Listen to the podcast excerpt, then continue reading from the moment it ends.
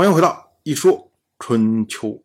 鲁国第二十任国君鲁黑公进入在位执政第四年，本年春天，宋国的国君宋瑕派出宋国的执政大夫华元到鲁国来聘问。这是宋瑕继位以来首次来访。同样是本年的春天，二月二十五。郑国的国君郑坚去世。春秋呢，记录为三月壬申。但是呢，依照今天的推算，壬申这一天是二月二十五，三月没有壬申日，所以呢，恐怕是春秋本身记录有误，因为这二和三就差了一横，可能抄书的时候就抄错了。同样是本年的春天。齐国的国君来到鲁国来朝见，他呢主要来是为了要求休掉从鲁国迎娶的启叔姬。那当然，诸侯要休妻，那鲁国这边也没有什么可反对的。到了本年的夏天，四月初八，鲁国大夫长孙许去世。同样是本年的夏天，鲁黑公前往晋国朝见的时候呢，没有受到晋国的国君晋如的礼遇。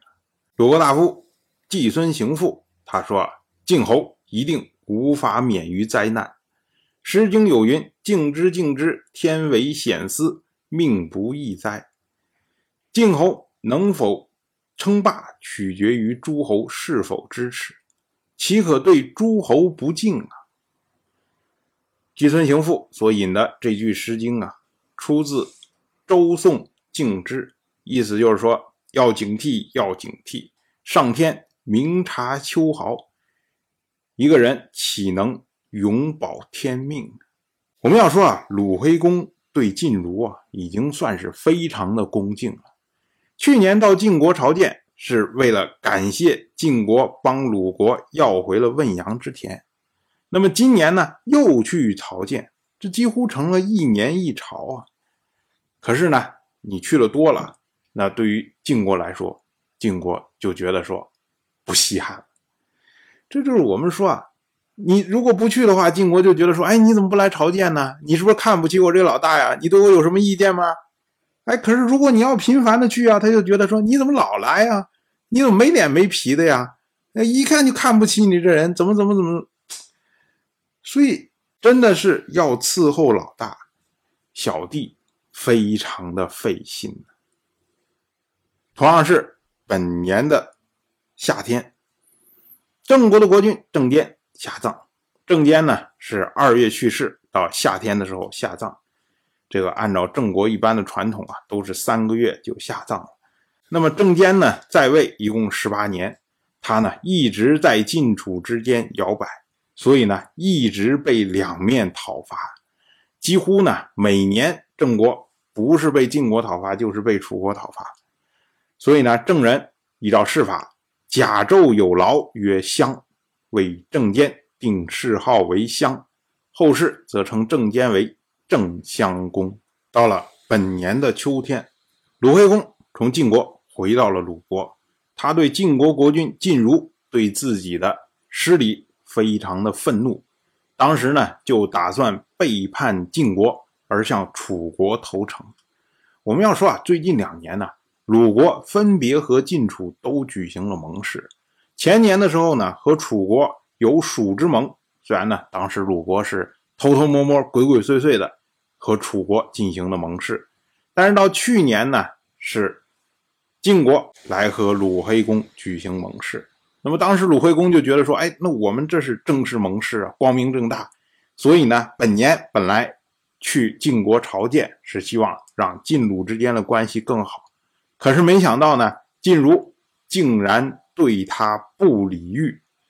所以呢，鲁惠公就想：嗨，反正我和楚国之间之前有蜀之盟嘛，所以呢，我不如索性投靠楚国算了。”可是呢，晋国大夫季孙行父他不同意。他说啊，晋国虽然无道，但是呢，还不能背叛。晋国国力强大，大臣和睦，我们附近的诸侯都听从他，所以呢，我们这个时候啊，不可以有二心。